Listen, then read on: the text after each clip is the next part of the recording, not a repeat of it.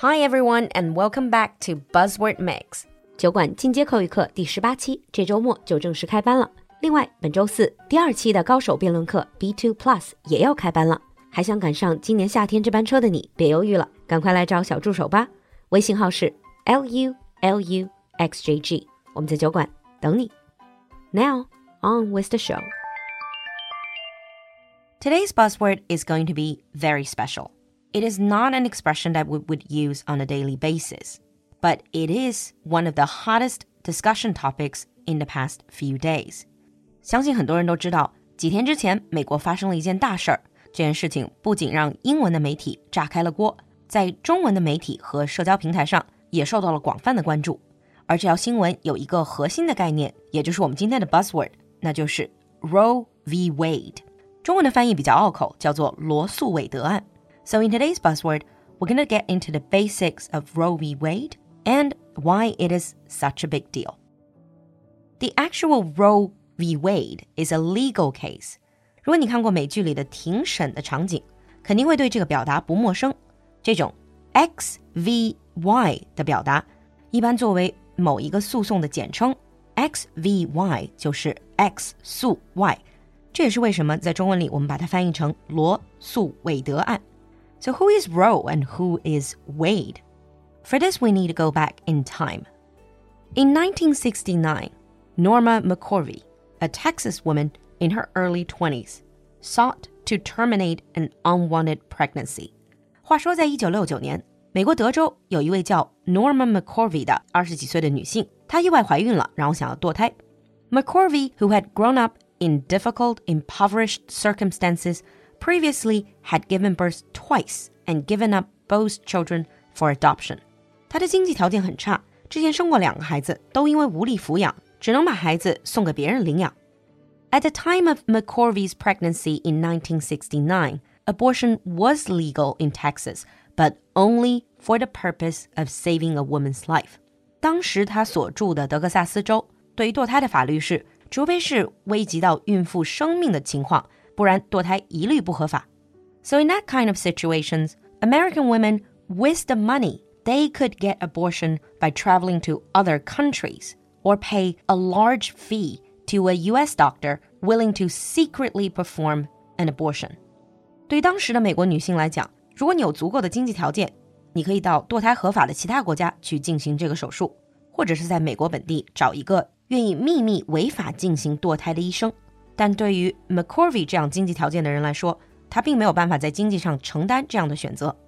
So after trying unsuccessfully to get an illegal abortion, McCorvey was referred to Texas attorneys Linda Coffey and Sarah Weddington, who were interested in challenging anti-abortion laws.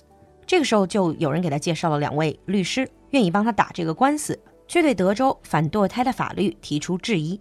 在法庭的记录里， 给 McCorvey 的化名就是 Jane Roe，这也就是罗诉韦德里的罗。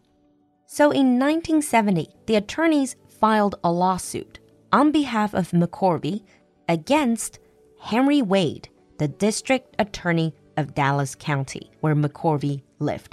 所以，一九七零年，这两位律师就提起诉讼，状告当时 McCorvey 所居住的德州达拉斯的地区检察官 Henry Wade 认为德州禁止堕胎的法律 violated McCorvey's constitutional right to privacy，侵犯到了美国宪法赋予 McCorvey 的隐私权。这里的 Henry Wade，也就是罗诉韦德案里的韦德。The case eventually reached the U.S. Supreme Court, and the Supreme Court made a ruling in a 7 to 2 decision, struck down the Texas law banning abortion. 这个诉讼案最终是到达了美国的联邦最高法院。在一九七三年，联邦高院的九位大法官以七比二的多数裁定，判定 McCorvey，也就是罗胜诉。To be more specific, the court divided pregnancy into three trimesters。更具体的来讲，法院裁定把整个的 pregnancy 分成三个孕期 （three trimesters），每个孕期大概三个月，and declared that the choice to end the pregnancy in the first trimester was solely up to the woman。前三个月，也就是第一个孕期，完全由怀孕的女性自身决定是否进行人工流产。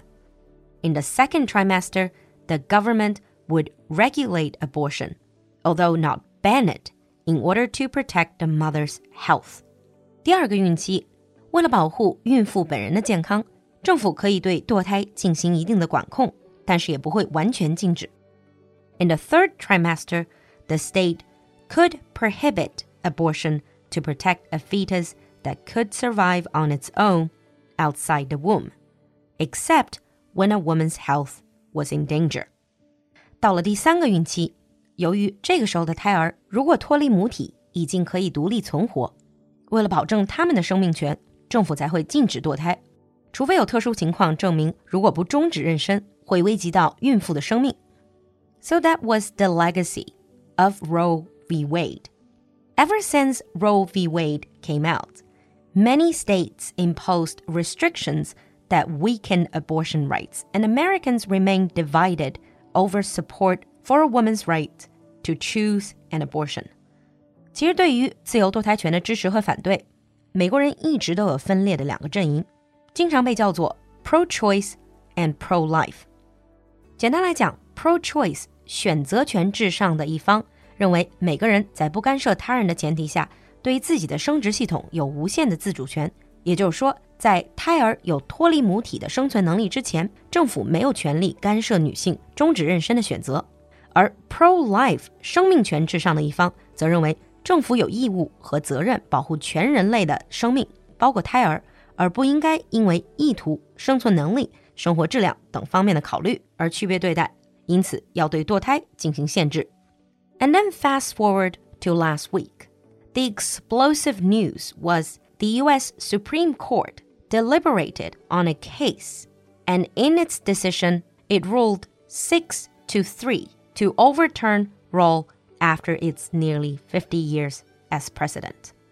再说回到上周的那个爆炸性的新闻， 其实也就是上周五，美国最高法院作出裁决，九个大法官六比三的票数推翻了半个世纪前有关女性堕胎合宪权的 Roe v. Wade 罗诉韦德案的裁定。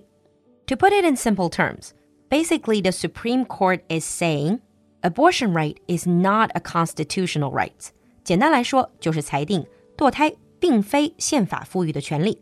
To make it clear, this is not to say the Supreme Court is banning abortion, but what it does mean is that the federal government is giving this right to each state. So now it's up to each state to decide whether abortion should be legal or not. 虽然美国最高法院的这个决定并不是直接说堕胎行为就是违法的，而是认为它并不是宪法赋予的权利，这就表示以后美国的每一个州都可以自行裁决堕胎是否合法。 而这一决定的直接结果就是可能导致堕胎行为在美国很多个州都会变成违法行为。So after this little background intro, perhaps you understand why this piece of news was so controversial and explosive. Now let's move on to sample sentence.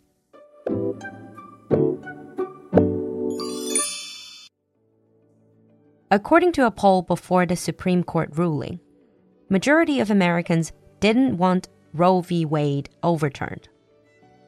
According to a poll before the Supreme Court ruling, majority of Americans didn't want Roe v. Wade overturned. 你听懂了吗？关注公众号“露露的英文小酒馆”来获取更多拓展内容。So, what is your opinion on this explosive news? 期待你的分享，我们下期见。